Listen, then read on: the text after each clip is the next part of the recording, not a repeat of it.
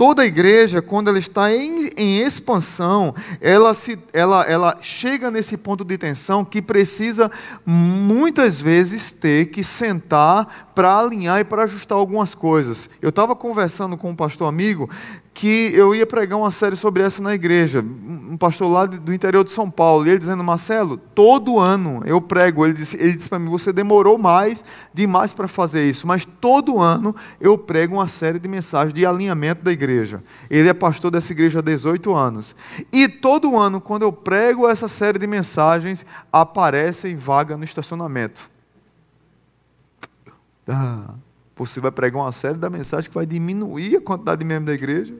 Amém por isso. Amém? Por mais que seja dolorido, amém. Porque sempre a igreja está se ajustando com quem quer. Sempre a igreja está se ajustando com quem abraça e veste a camisa da igreja no propósito de Deus. A expansão da igreja gera ponto de tensão. A igreja precisa compreender que ela não deve viver em si mesmada nessa cultura consumista de olhar para dentro. Sempre eu cito para vocês uma frase de, de Dietrich Bonhoeffer, que é, ele diz assim: a igreja só é igreja quando é para os de fora. A igreja é a única instituição que foi feita para os de fora. Isso não quer dizer que nós não vamos cuidar de quem está dentro, não é isso. Mas nós, a nossa missão, o nosso alvo é para alcançar os que estão fora. Não tem, não tem outro. A gente não invente outra coisa. Não invente. Você vai entender daqui a pouco porque eu estou falando isso. Mas nós aprendemos com a cultura consumista de que igreja é monumento. Igreja não é monumento, igreja é movimento. Já desde lá, do século IV, é, Constantino, quando construiu o templo e as pessoas idolatravam o prédio e acham que igreja é lugar de manutenção de estrutura. E nós não abraçamos a missão que não é nossa, a missão é de Deus, e nós desprezamos o privilégio de fazermos parte da missão de Deus de alcançar o perdido. Porque a missão não é minha, é dele. A missão não é da Igreja Batista Zona Sul, a missão é de Deus. Aí nós fomos treinados e ensinados que o que é missão? A nossa denominação, Convenção Batista Brasileira, é, ligada à Convenção Batista do Sul Americana, ligada à Aliança Batista Mundial, é, é uma das mais sérias do mundo e é uma, é uma das que tem as maiores agências missionárias do mundo. Só que nós fomos treinados e aprendemos que o que é missão, fazer missão, é você orar pelo missionário, você enviar ofertas para a obra missionária, ou você ir para a obra missionária. E na sua cabeça, o que é que fica na mente?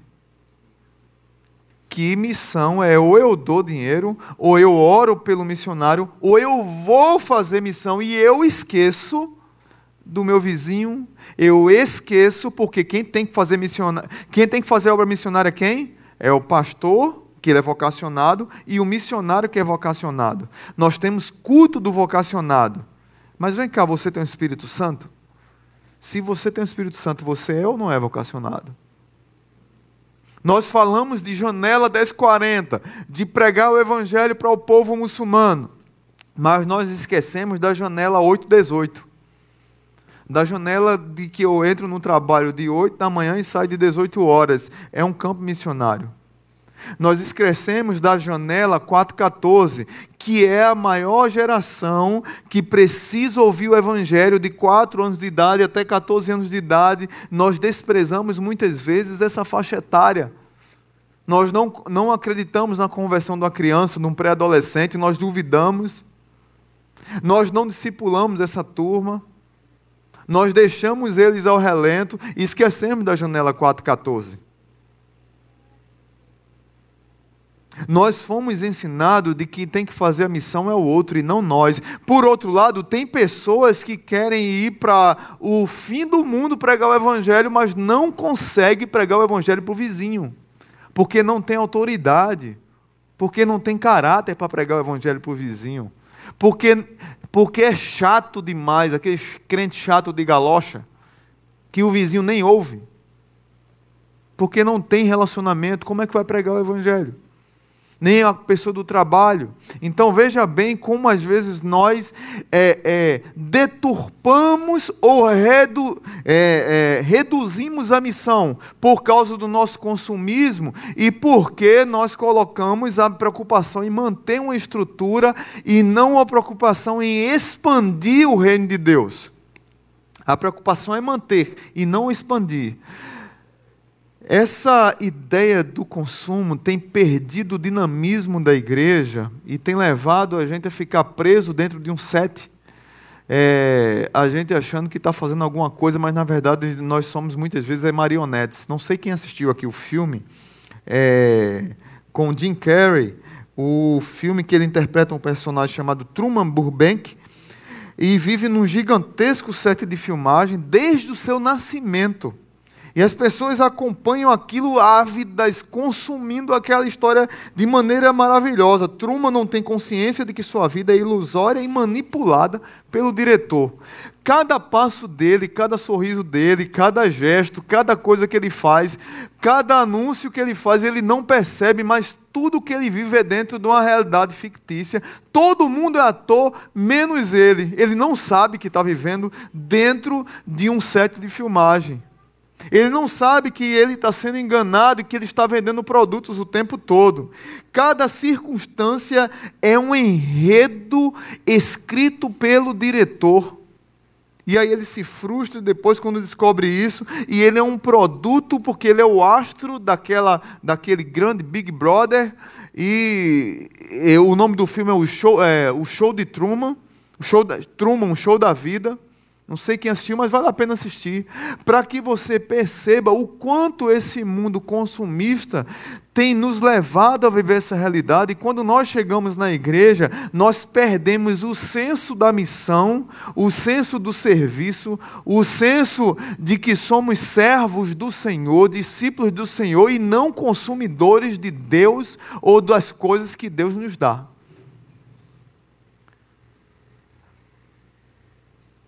A igreja evangélica, ela acha que Jesus é posse dela.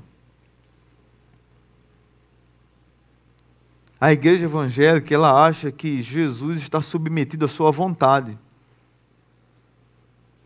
Jesus nos chamou para caminhar com Ele, caminhar, e a gente faz marcha para Ele.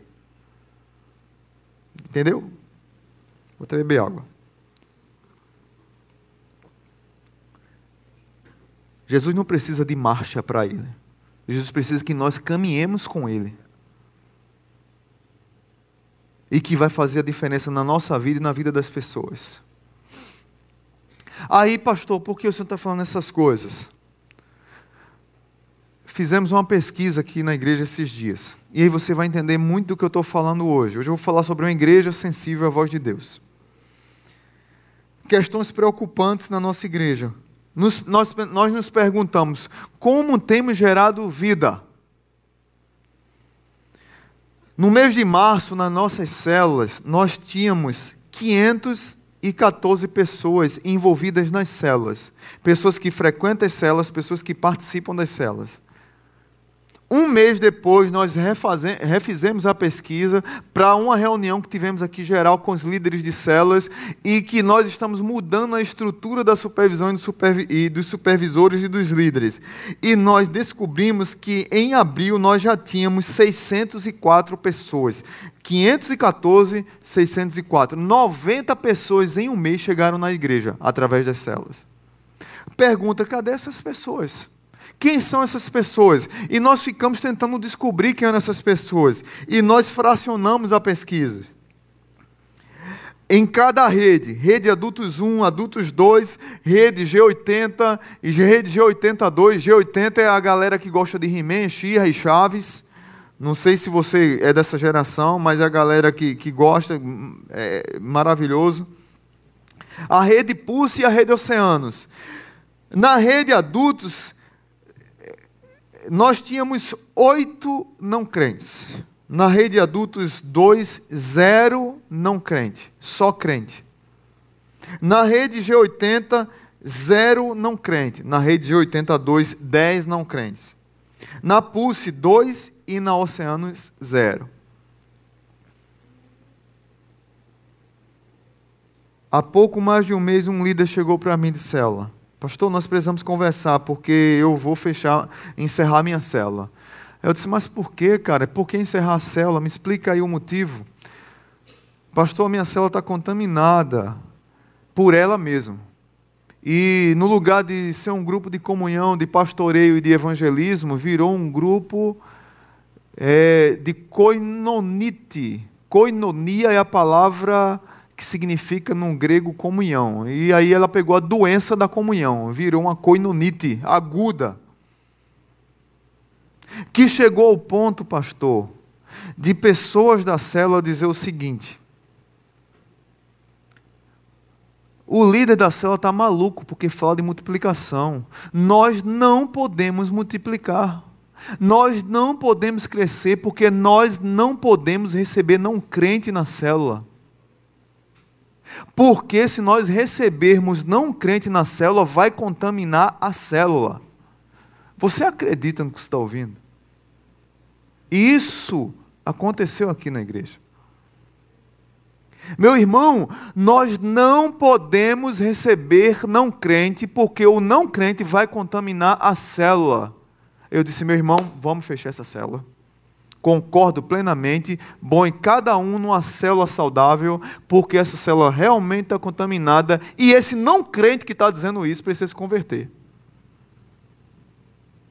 E eu nem sei quem é para não ter raiva, nem me diga. Porque como é que uma pessoa diz que não quer receber não crente porque o não crente vai contaminar a célula? Veja que cultura diabólica entrou na mente das nossas igrejas de manter uma estrutura, um grupinho e não proclamar o evangelho para aquele que é perdido. Veja que cultura de tensão diabólica que, que faz com que nós fiquemos em si mesmados de nós, de nós mesmos e nós nos achamos superiores ao não crente e nós não queremos ter relacionamento com o não crente. Nós vivemos dentro de um cortiço, como diz a Luiz de Azevedo, dentro de um gueto evangélico, nós aprendemos a falar do mesmo jeito, o mesmo linguajar, com os mesmos para, parafrase, é, parafraseados, e nós não conseguimos dialogar com a cultura nem com o próximo, porque nós vivemos dentro de um gueto. O crente não pode nem dizer boa noite. Eu já fui repreendido aqui, disse, pastor, o senhor não disse a graça e a paz de Jesus. Porque eu digo boa noite, igreja, graça e paz. Eu fui repreendido já porque eu digo boa noite. Não, é pecado dizer boa noite, meus irmãos. Aí a pessoa vem aqui, aí, aqui não, que graças a Deus aqui a gente é vacinado com isso. A graça e a paz de Jesus, irmãos, ainda puxa o R assim, irmãos.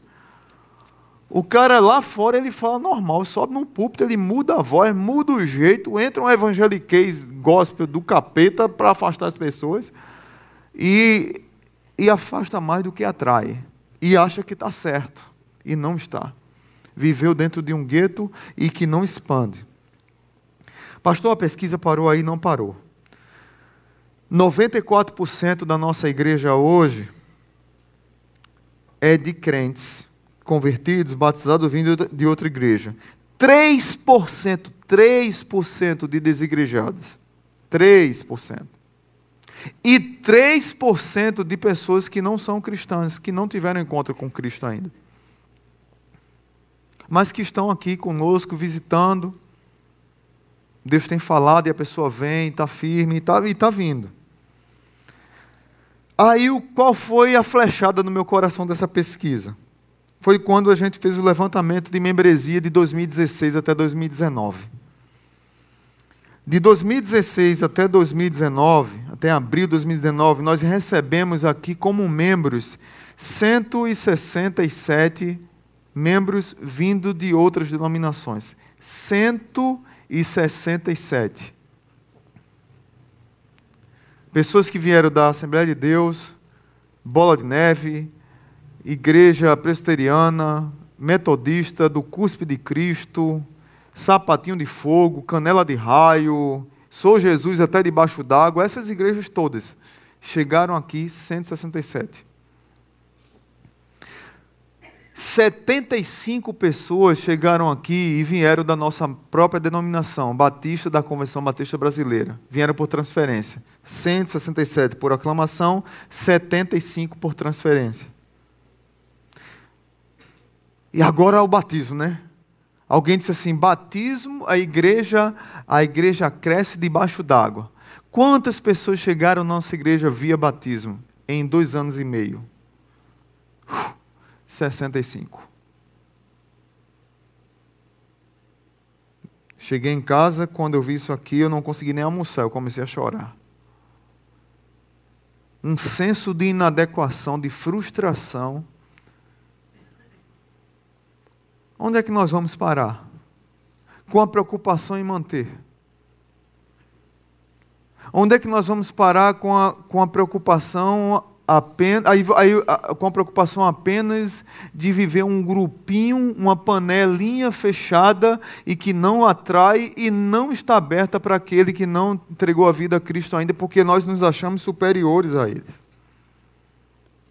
Vocês estão entendendo porque às vezes eu tenho sido duro em não convidar pessoas de outra igreja? Uma coisa é a pessoa está desigrejada, uma coisa é a pessoa está mal na sua igreja, está já orando para sair. Outra coisa é você que é membro da Zona Sul. Eu queria ser um mosquito para ver você convidando alguém. E o homem-formiga, né? Tem, tem como me transformar no homem-formiga? Para eu ficar de lado dos crentes, aqui nele, para ver ele convidando um crente que está bem na igreja, às vezes convidando alguém para cá. Sabe por quê, gente? porque se entristece não só o meu coração, mas entristece o coração do Senhor da igreja Jesus Cristo. Porque a missão que nós deveríamos fazer, nós não fazemos. É interessante demais isso.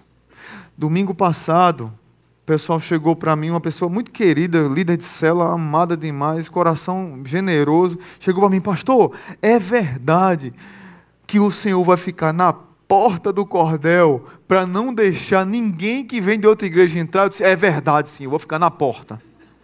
Não entra ninguém de outra igreja. Só entra não crente. Claro que eu disse brincando né, com a pessoa. Claro que eu não vou ficar na porta. E claro que eu não conheço quem vai. Eu não vou saber, não, fulano da igreja batista de tal lugar, ciclano da igreja tal. Eu não vou saber. É muito, já vendemos mais de 350 ingressos.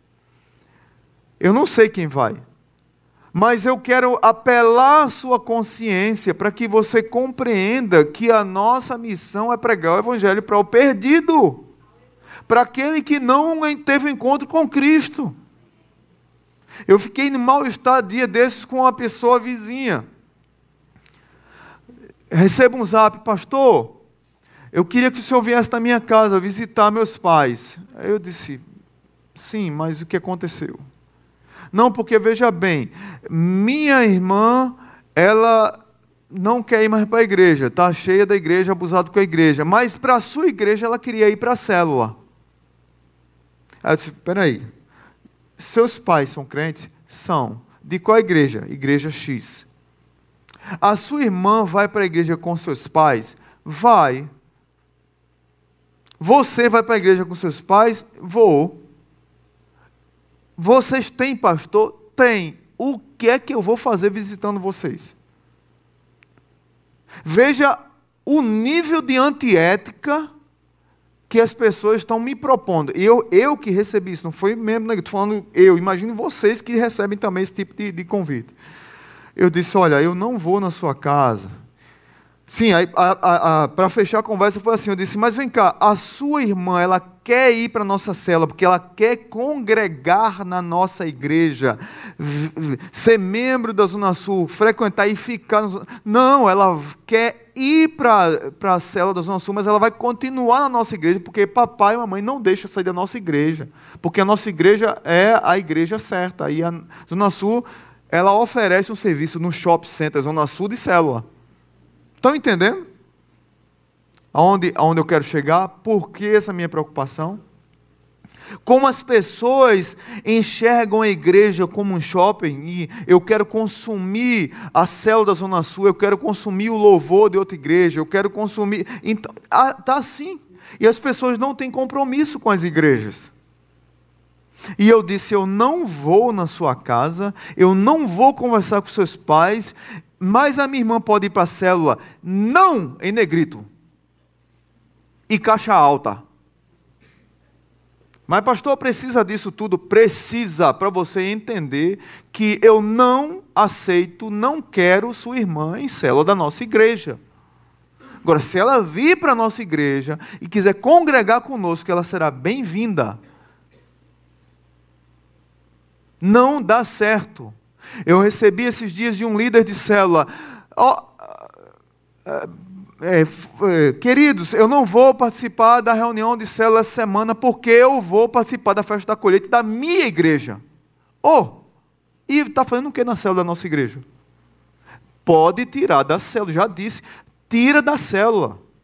Se você é de outra igreja e está na célula da Zona Sul, não está autorizado. Os líderes sabem disso. E se os líderes fizerem isso, estão errados. Nós não devemos receber líderes de membros de outras igrejas nas nossas células. Tá? Isso é antiético. Isso é antiético. Deu para entender, gente? Que nós não queremos compactuar com isso. Deu para entender porque a gente tem que alinhar isso aqui na igreja? Agora, pregar o evangelho para o não crente, nós não queremos. Quando eu olho para uma pesquisa dessa, dói, para meu, dói no meu coração, porque eu me sinto responsável. Me sinto, não, eu sou responsável pela igreja e pelo ensino da igreja, e eu estou percebendo que a igreja está é, preocupada só com uma mão. Eu já tive brigas terríveis com Deus, você não tem noção. Dizer, Deus, por que a nossa igreja chega tanta gente quebrada? Tanta gente ferida, machucada, é, abusada com a igreja, com pastores doentes que, que massacram as pessoas, pisam nas pessoas, com pecados em liderança, que tem manchado a vida das pessoas e muitas delas têm chegado na Zona Sul arrebentadas. Essa semana eu soube que, que tem mais um filho de pastor aqui. Nós temos 78 filhos de pastores na igreja. 78 irmãos. Aí eu digo para você, eu luto com Deus, luto, Deus, por que Deus? E Deus tem acalmado o meu coração, a liderança tem acalmado o meu coração, os líderes da igreja, diretoria, pastor, calma o coração, tem orado comigo, o pessoal de intercessão tem orado comigo, sabe da minha angústia. De repente é um ministério que Deus está dando para a nossa igreja. Gente, as pessoas têm chegado quebradas, têm sido restauradas, têm sido é, é, levantadas, reerguido mas daqui a pouco tem que arregaçar as mangas, trabalhar, ou então daqui vai daqui para outro canto para servir, mas tem que entender que tem que entrar na missão. Agora, isso é um braço da igreja, de restaurar vidas. Mas o outro braço da igreja, de pregar o evangelho, por que não está funcionando? Tem alguma coisa errada.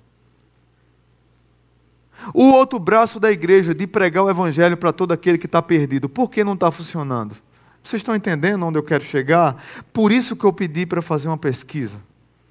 Para que a gente pudesse alinhar algumas coisas na igreja. E quando tiver a última série da a última mensagem da série, eu vou trazer mais dados ainda para vocês terem a noção de onde a gente está indo e como a gente está se perdendo. E eu estou querendo trazer a igreja para a realidade bíblica. E aí eu convido a você a abrir, vou, vou ser breve, que o, o, texto na verdade é breve, é uma reflexão lá em Atos capítulo 13.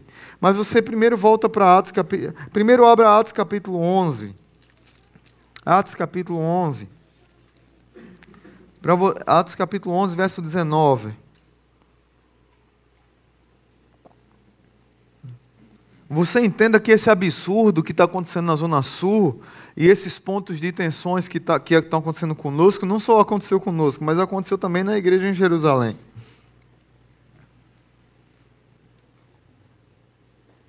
Atos 11, a partir do 19, diz assim: Os que tinham sido dispersos por causa da perseguição desencadeada com a morte de Estevão, chegaram até a Fenícia, Chipre e Antioquia, anunciando a mensagem apenas aos judeus.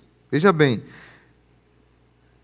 eles tinham sido perseguidos, dispersos por causa da perseguição. Estava tudo bem lá, tudo light. É, nós, nós somos a menina dos olhos de Deus. Jesus é judeu, Jesus morreu por nós, nós estamos em Jerusalém, na cidade do Senhor, e está tudo light aqui. Aí Deus levanta um rei para perseguir a igreja, para que a igreja cresça. Veja que contraditório. Mas foi isso que aconteceu. Mas, em crescendo e avançando, eles continuaram com o ensimesmamento. E eles foram pregar mensagem apenas aos judeus. Aí o verso 20 diz: Mas alguns deles, todavia, cipriotas e sireneus, foram a Antioquia e começaram a falar também aos gregos, contando-lhes as boas novas a respeito do Senhor Jesus.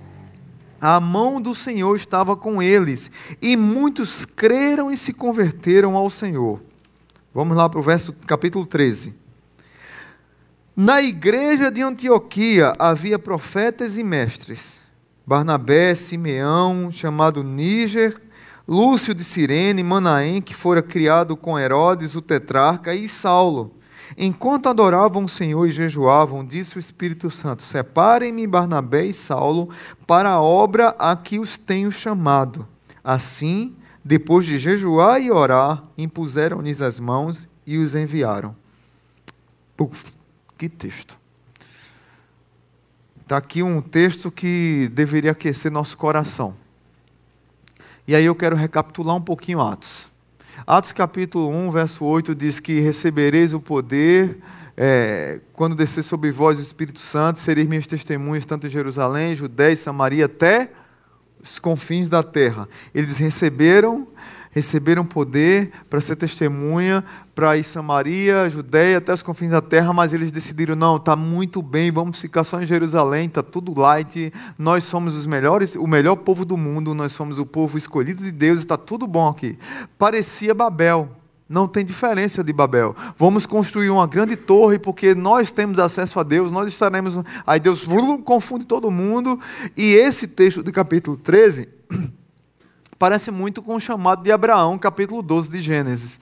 Abraão, sai da tua terra, da tua parentela, vai para a terra que eu te mostrarei. Quem te abençoar será abençoado, quem te amaldiçoar será amaldiçoado. Aqueles que te perseguirem vai se, vai se resolver comigo. Mas sai da tua terra e vai. Mas nós queremos construir Babéis nós queremos construir estruturas, nós queremos construir é, é, paredes em vez de pontes.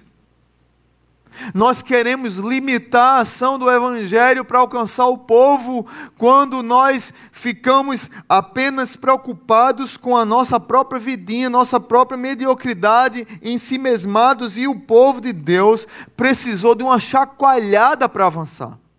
Capítulo 6 está um grande resultado dessa briga. Estavam as, as, as viúvas é, helenistas é, brigando com as viúvas é, judaicas, porque as judaicas não, achavam que não deveria dividir as cestas básicas com as helenistas, porque elas não tinham pedigree judaico. E aí vão perturbar o coitado do Pedro e diz assim: Pedro, olha, tá tendo essa confusão aqui do sustento das viúvas. Pedro disse: Olha, vocês resolvam o problema de vocês. Quanto a mim e os apóstolos, nós nos, nós nos dedicaremos à oração e à palavra.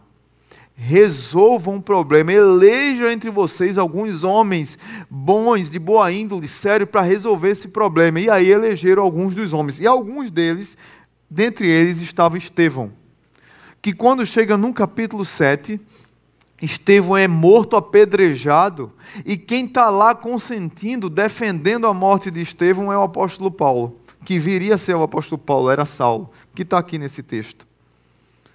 Chega no capítulo 9, Paulo, Saulo se converte, é, chega no capítulo 11, Pedro tem uma visão é, que é para pregar o evangelho para Cornélio, que era um gentio que tocava em animais impuros, que, que tocava em porco. E esse mesmo Pedro, ele com uma mentalidade preconceituosa, ele não quer pregar e Deus fala com ele, Deus repete o sonho para ele para confirmar que ele tem que pregar o evangelho para o não judeu, que o evangelho não é só para o judeu. Mas nós crentes tomamos posse de Jesus e achamos que Jesus é nosso. Qual a diferença nossa de Pedro? E muitas vezes, quando vamos pregar o Evangelho, nós não cremos na ação do poder do Espírito Santo. Nós pregamos o Evangelho, queremos que a pessoa mude de comportamento e já tenha 30 anos de crente na conversão. Queremos que ela mude as atitudes dela do dia para a noite. E não acreditamos nem no poder do Evangelho, nem na ação do Espírito Santo. E aí, esse mesmo Pedro coloca peso nas costas das pessoas que o Paulo tem que confrontá-lo lá em Gálatas. Paulo diz: Pedro, tu é hipócrita. Diz a Bíblia que Paulo resistiu Pedro face a face. Foi dedo na cara mesmo. Você é hipócrita, Pedro. Porque quando você está sozinho, você, com os gentios, você está lá comendo feijoada com pé de porco, com orelha de porco, com to, você come tutua mineira com tocinho de porco e se esbalda, fica as farofa caindo aqui na boca. O óleo assim daquela comida mineira bem pesada e gostosa. Mas quando chega um judeu, Pedro, tu limpa assim a farinha aqui da boca e diz: "Eu não, eu não me misturo com essa gentalha". Aí tem judeu que vai fazer: "Sim, mamãe", né? Aí Paulo diz: "Deixe de ser hipócrita". Essas pessoas estão com um fardo nas costas, Pedro, que você está colocando que elas não podem carregar. E nem você carrega. Esse mesmo Paulo, ele confronta Pedro nessa religiosidade de achar que o evangelho é só para eles e não para o próximo. Quando chega no capítulo 11, a, o povo, o, o, a igreja de Antioquia o povo perseguido, o evangelho começa a ser expandido, começa a espalhar a notícia do evangelho, as igrejas começam, nesse ponto de tensão, a igreja começa a crescer. Chega o capítulo 13 que nós lemos, que abrem-se as cortinas missionárias da igreja. E aqui começa a primeira grande viagem missionária da igreja, a primeira é, convocação e envio da igreja missionária para expandir o evangelho para todos os povos. Nós fazemos planos, mas a resposta certa vem dos lábios do. Vamos lá, gente? Senhor. Lembra que Paulo queria abrir uma igreja na Ásia? Lá em Atos capítulo 16, Paulo queria ir para a Ásia e Deus mandou ele atravessar o mar e ir para Macedônia, porque ele teve uma visão de um macedônio pedindo socorro. E aí Paulo foi para a Europa e não para a Ásia. E na Europa, Paulo pregou o evangelho para uma mulher na beira do rio, ela se converte e essa mulher era asiática. Deus é o Deus do bom humor, né? Ele queria ir para a Ásia, vai para a Europa e prega para uma asiática. E funda a primeira igreja batista de Filipos. Amém? Misericórdia, né? Eu vou beber água com ela. Se for o presbiteriano, vai dizer primeira igreja, não, igreja memorial presbiteriana de Filipos. Se for Assembleia de Deus, vai ser igreja Assembleia de Deus Rosa de Saron de Filipos. Ou Lírio dos Vales. Mas Atos capítulo 13 abre as cortinas da obra missionária. Mas por que abriu-se essas cortinas? Porque a igreja foi sensível à voz de Deus. Talvez o que esteja precisando na Igreja Batista Zona Sul é sensibilidade do Espírito Santo. Não é que nós não é que nós estejamos errados em receber pessoas que estão vindo arrebentadas de outra igreja. Então você aqui, é, é, uma pessoa me perguntou, disse, ó oh, pastor, tinha um, um, grupo visitando aqui de outra igreja que parece estar tá pensando em sair, está orando, tão quebrantado, mas a chibatada foi tão grande domingo passado que ele disse, eu não vou mais, que o pastor mandou eu voltar para minha igreja. Se voltar e for restaurado, glória a Deus. Você diz amém? Se voltar e resolver o problema, amém. Eu quero que você esteja bem na sua igreja, servindo lá. Agora, se for para dar trabalho lá, não venha dar trabalho aqui. não venha, pelo amor de Deus, não entre naquele 1% que esgota a minha vida. Eu já estou doente, eu não aguento mais não. Quer que eu morra? É? Diga logo. Não vem, não vem, não entre nesse 1%, que a maioria é benção e serve. Mas esse 1%, pense num trabalho que eu vou passar para os jovens resolver esse problema. Os jovens estão todos fortes aí, com vigor.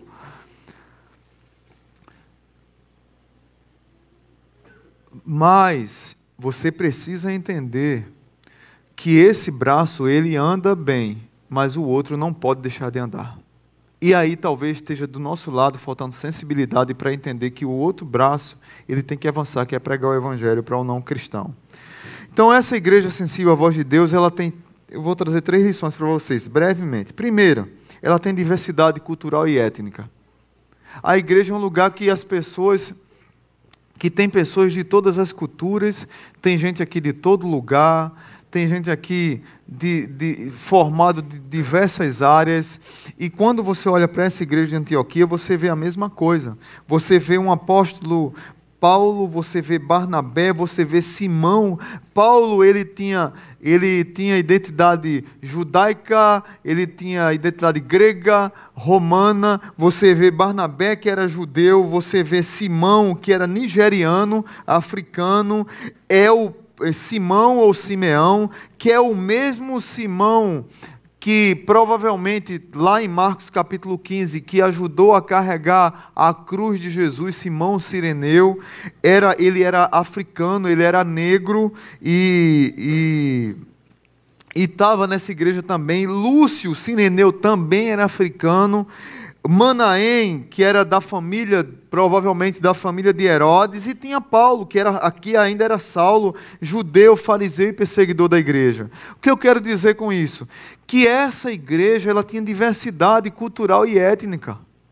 Ela tinha diversidade e a igreja com diversidade Melhor ainda, porque Deus usa o talento, como eu falei domingo passado, o talento e o dom de cada um do seu jeito, do seu estilo para alcançar mais pessoas ainda.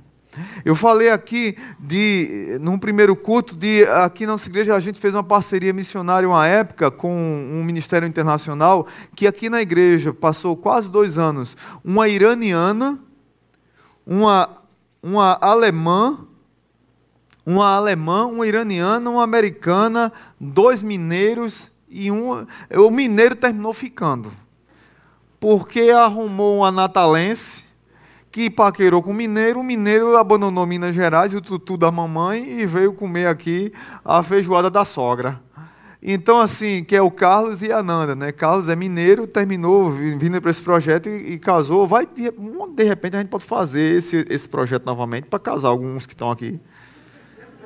Não é? Boa ideia, né, Alberto? A gente casar uma turma aí, vai que dá certo, né? Mas vem gente de todo canto aqui, tem gente de todas as culturas aqui, isso é bênção, gente para que a igreja cresça e entenda que ela tem essa diversidade no meio é, é, de tantas coisas que nós podemos fazer, nós temos a diversidade, isso é bom porque nós precisamos ter uma outra coisa que segue o próximo ponto. Uma igreja sensível à voz do Espírito, ela tem unidade de propósito. E aí o verso 2 diz que essa igreja, ela se reunia, adorava o Senhor e jejuava. E dependia do Espírito. O verso 2 traz a ideia de unidade. A igreja ela jejuava, orava na dependência de Deus, ela obedecia à voz do Espírito Santo. Talvez seja uma das maiores dificuldades hoje nas igrejas é dependência do Espírito.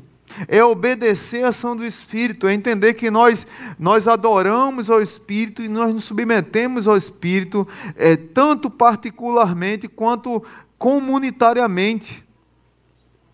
Imagina a igreja de Jesus tendo que fazer assembleia para obedecer ao Espírito Santo. Vamos fazer uma assembleia.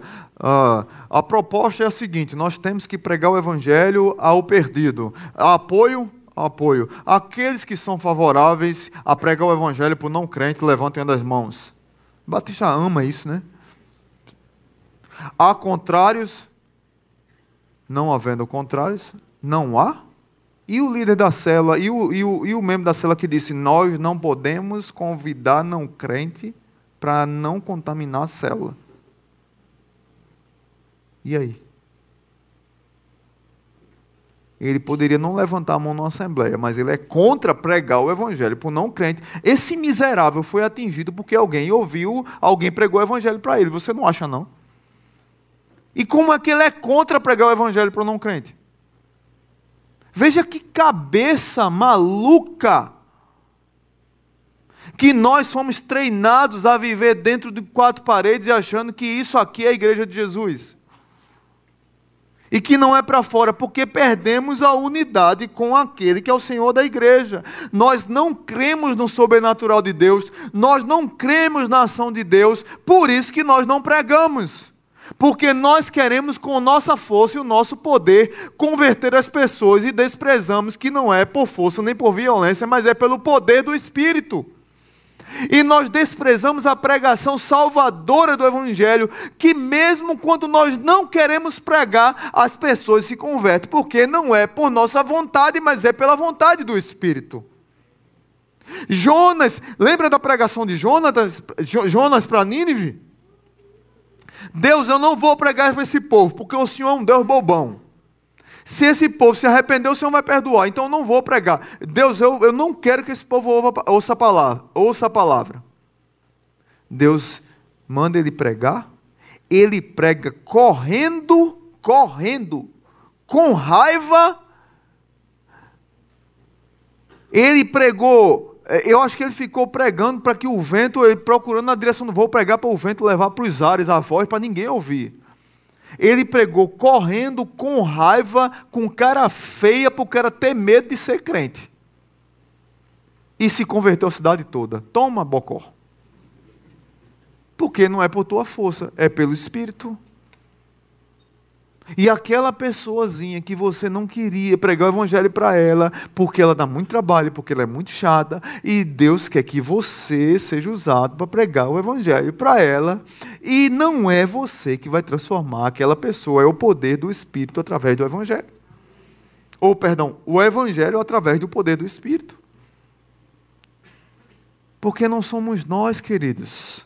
Nós precisamos estar conectados com Deus, porque a igreja sensível à voz do Espírito, ela tem unidade de propósito, ela tem diversidade, mas ela tem unidade também, ela tem uma direção. A missão não é nossa, a missão já existe. A única coisa que Deus faz é convidar eu e você para fazer parte da missão que é dele. E deixa eu dizer uma coisa para você: é um privilégio fazer parte da missão de Deus. É um privilégio fazer parte da missão de Deus. Amém? Por último, a igreja sensível à voz do Espírito, ela tem compromisso com a agenda de Deus. Ela foi sensível. Veja bem o que é que diz o texto, a, a segunda parte. Jejuaram disse, e disse o Espírito Santo: Separem-me Barnabé e Saulo para a obra a que os tenho chamado. Assim, depois de jejuar e orar, impuseram-lhes as mãos e os enviaram. Veja que coisa linda. Eles foram sensíveis, eles compreenderam o chamado sobrenatural de Deus, eles impuseram as mãos é, em Saulo e Barnabé, e eles, entendendo que a agenda de Deus deve prevalecer, eles os enviaram cuidando e o abençoando. Para para refletir comigo. Igreja de Antioquia. Se você for para o capítulo 11, você vai perceber que Paulo e Barnabé, todas as viagens, as viagens missionárias no início tinham Barnabé como líder e Paulo como segundo líder. Só que Paulo era aquele cara assim, tratozão que sai derrubando o toco de todo jeito, mas era um pastorzão quando abria a boca para pregar para filósofo, para intelectual, para o mais simples, para escrever para o filósofo intelectual, para o mais simples, Paulo era um homem de uma mente extraordinária. Mas Paulo era horrível de relacionamento. Mas Barnabé era aquele pastorzão que abraçava todo mundo. Era o seu nome, Barnabé, natural de Chipre também chamado de José. Ninguém sabe, só eu. Homem bom e piedoso, cheio de temor e fé, homem de Deus. Linda demais essa música, né? Pode dizer para quem está do seu lado que você passou de 50. Pode dizer, eu passei de 50. Aí a igreja de Antioquia, Paulo e Barnabé ficaram nessa igreja pouco mais de um ano cuidando, pastoreando. Diz a Bíblia que eles ensinavam dia e noite essa igreja. Barnabé, o pastorzão, aquele que trouxe Paulo, que ninguém queria Paulo porque Paulo era um homem irado, enraivecido, que perseguia a igreja. E que a palavra usada para descrever Paulo quando perseguia a igreja é a mesma palavra usada no Antigo Testamento para falar de touro enfurecido, o nariz fungando, fungar do nariz, irado era esse homem que se converteu e que os apóstolos tiveram medo e disseram: peraí, Paulo se converteu, ele é um infiltrado, ele vai querer nos matar. Que história é essa? E Barnabé pagou o preço, disse: Esse homem aqui, eu vou discipular, vou cuidar dele, ele vai ser um grande pregador do evangelho, e se tornou um apóstolo fora de tempo. Essa igreja tem esses dois homens, um pastorzão e um tratorzão. E essa igreja começa a crescer, começa a avançar. No começo ficou pregando só para os judeus, mas depois começa a pregar para os gentios e começa a, a, a, pregar. Se você for estudar sobre a obra missionária, se você for estudar sobre igrejas que expandiram, todas elas vão citar a igreja de Antioquia. Toda pesquisa teológica, científica, vai usar a igreja de Antioquia como um referencial de uma igreja missionária, uma igreja que plantou igrejas, uma igreja que expandiu. Mas vamos ser sinceros, humanamente falando, com o pensamento consumista que nós temos, com o pensamento em si mesmado que nós temos, poxa, que legal ser pastoreado por Paulo e Barnabé. Quem foi que Deus tirou da igreja para que a igreja crescesse? Paulo e Barnabé. Porque a igreja era submetida à ação do Espírito Santo. A igreja entendia que a igreja de Jesus e Paulo e Barnabé iriam ser úteis em outro lugar. A igreja precisava expandir, precisava crescer, precisava fugir dessas barreiras que impedem o crescimento dela, o avanço dela. Nós, como igreja, precisamos ser sensíveis à voz do Espírito Santo que Deus está convocando a Igreja Batista Zona Sul para um novo momento. E esse novo momento que Deus tem nos convidado não é só para pensar em nós mesmos, mas para pensar principalmente naqueles que não conhecem a graça salvadora de Jesus.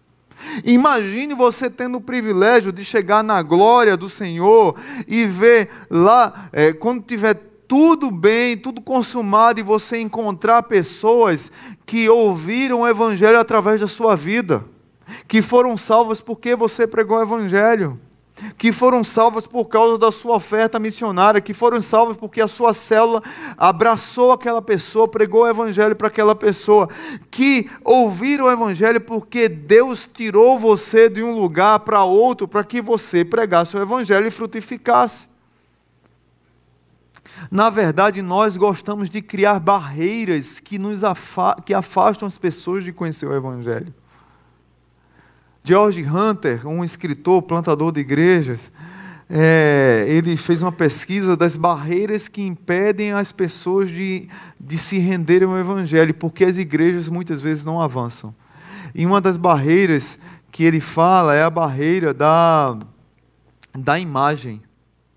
A imagem que as pessoas têm de igreja muitas vezes é uma imagem de uma, de uma liturgia pesada uma liturgia, e aqui eu não quero falar mal de, de igreja católica, não é isso, mas parece uma missa fúnebre. Tem muitos cultos que não tem alegria, não tem paixão, não tem brilho. Eu tive pregando numa igreja dia desses que não é brincadeira não. Eu acho que eu me levantei e sentei 38 vezes. Senta, levanta, senta, levanta, vai orar, senta, vai, vai orar de novo, levanta. Agora, leitura bíblica responsiva, levanta. Leitura bíblica com reverência ao Senhor, senta. Como se eu ficasse irreverente se eu tivesse sentado. você é reverente em qualquer canto, meu irmão. Ou irreverente também em qualquer canto. Canta hino tal, levanta, canta hino, outro hino, senta. Eu sei que eu, eu contei 38 vezes no mínimo, e aí o pessoal disse a mim que é pastor, é. Como é o nome daquele esporte que você faz várias coisas ao mesmo tempo? Teatro não, é aqueles que. Cada dia você faz uma. Funcional. Se pastor, se eu não entendo, não, nova modalidade de funcional evangélica, é senta e levanta na igreja. Se, se for como esporte, vale a pena. Mas a, a, as barreiras litúrgicas às vezes afastam as pessoas. A barreira dos escândalos. Nós estamos diante de uma tragédia nacional, de uma família evangélica. A mídia supervaloriza isso. Nós estamos de uma tragédia de crises de integridade na vida de líderes. E a, a mídia só passa isso. E George Hunter diz: olha, isso é uma barreira à pregação do Evangelho. Mas tem mais barreiras à pregação do Evangelho, não só isso. A barreira da própria liturgia, das músicas que muitas vezes que nós cantamos. Nós vivemos num evangeliquez, nós aprendemos uma linguagem para falar entre crentes dentro de domingo. E um simples boa noite você não pode dizer, porque você tem que dizer a graça e a paz do Senhor. Tem que fazer o or no final. Você muda até o jeito de falar, porque é, é a linguagem do gueto, como diz a, Lu, a Luiz de Azevedo, Álvaro de Azevedo, no, no livro espetacular, um clássico da literatura brasileira, O Cortiço. Muitas vezes nós vivemos dentro de um cortiço evangélico, de um gueto evangélico e perdemos o contato com a pessoa lá fora, com a cultura lá fora. Tente imaginar comigo um não crente que nunca entrou numa igreja evangélica dentro de uma igreja evangélica. É roda o fogo para um lado, corta a cabeça da serpente para o outro, pisa na cabeça do capeta. Não é isso? É, não é mais ou menos isso? Está amarrado, está solto. Eu repreendo, está liberto, está preso, está danado. Você está preso ou está liberto? Qual é o... Aí nós vamos cantar música, tem uma que eu amo tanto, que eu gosto tanto, mas é uma música que às vezes assusta o crente. O nosso general é Cristo. Sei, o cara viu o capeta, viu cortar a cabeça da serpente, daqui a pouco o povo vem pisoteando, vai pisar o crente, o não crente lá. O cara aí foge da igreja com medo. Porque a gente não consegue dialogar com o não crente. Porque a gente se converte, ensinam para a gente todo um linguajar e parece que a gente saiu do mundo e a gente não consegue pregar o evangelho para o não crente, são barreiras. O próprio evangelho é uma barreira para o não crente. Porque a história da redenção, ela é loucura. Um homem que nasceu de uma virgem, que viveu, que curou, que fez milagres, que morreu e ao terceiro dia ressuscitou e é o Deus encarnado, Emmanuel, que veio para nos salvar. Que mensagem poderosa! Mas é essa mensagem que nós somos chamados para pregar, mesmo sendo loucura. Sabe por que nós temos negligenciado a pregação dessa mensagem? Porque nós não queremos abrir mão do conforto, do ensimesmamento, do gueto, do cortiço evangélico. E se chegar mais uma pessoa, às vezes vai ficar apertado. Nós não gostamos da confusão do crescimento. Nós não gostamos da confusão santa do crescimento que precisa gerar atenção para que a gente possa refletir que é melhor ter mais um aqui do que mais um no inferno.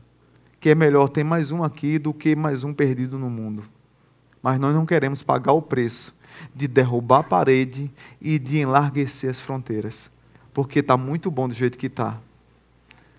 Isso demanda de nós sensibilidade em abrir mão de muitas coisas que nós queremos, sensibilidade e demanda de nós integridade na pregação do Evangelho e sensibilidade com o próximo e com a cultura. Se você faz parte da Igreja Batista do Sul e é membro dessa igreja, eu quero convidar você a entrar, se você está fora, na missão de Jesus a missão que é de Deus e que Ele já faz, independente de mim e de você. E que você desfrute do privilégio de pregar o Evangelho para aquele que está perdido. Mesmo que ele não venha para a nossa igreja, que vá para outra. A gente não prega para vir para a nossa igreja, a gente prega para que a pessoa seja salva. Amém? Pai bendito, muito obrigado pelo alto preço derramado na cruz do Calvário. Que a nossa igreja possa entender que nós temos sido abençoados ricamente por tantas pessoas que têm chegado aqui. Muitas delas têm chegado arrebentadas de outras igrejas, abusadas espiritualmente, abusadas emocionalmente, ou em crises por, crise, por pecados mesmo, e precisou de mudar de áreas para poder ser restaurado. Isso acontece e vai sempre acontecer. E amém, porque tem igrejas como a nossa que recebem e cuidam e restauram para que a pessoa se reergue e avance. Mas, Pai, nós temos negligenciado o outro braço da igreja, que é o braço de ir e ser missionário, de ir e pregar o evangelho a toda criatura, de ir e tentar alcançar o perdido. Nos ajuda, Pai nos quebranta, nos incomoda, aquece o nosso coração e renova a paixão em pregar o Evangelho para aqueles que não conhecem essa, esse Evangelho tão precioso, tão maravilhoso, que mudou as nossas vidas, que mudou as nossas histórias, que restaurou o nosso lar, nosso casamento, que restaurou a nossa, nossa caminhada, que restaurou o meu jeito de ser, que deu sentido à minha vida. E Pai, eu tenho sido tão pecador e negligente que eu não compartilho com outras pessoas, porque eu acho que o poder é meu de salvar, eu não vou salvar nunca. Mas eu preciso ter autoridade e testemunho para pregar esse evangelho com muito amor, com muito zelo para aquele que não conhece. Nos ajuda, Pai a avançar com essa pregação do Evangelho. E que a Igreja Batista Zona Sul continue sendo uma igreja, sim, que restaura, mas também que seja uma igreja, sim, que avança na pregação daqueles que precisam ouvir a salvação. Que o amor de Deus, o Pai, que a graça bendita e maravilhosa de Jesus e que a comunhão do Espírito Santo aqueça os nossos corações com essa mensagem poderosa do Evangelho para mudar vidas daqueles que precisam. No nome de Jesus. Amém. Eu sei que foi pago um alto preço. Você pode ficar em pé e cantar conosco? Para que contigo eu fosse um meu irmão. Quando Jesus derramou sua vida, ele pensava em ti, ele pensava em mim, pensava em nós.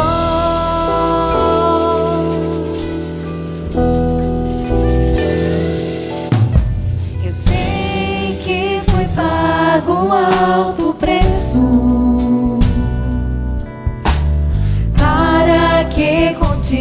eu fosse o meu irmão. Quando Jesus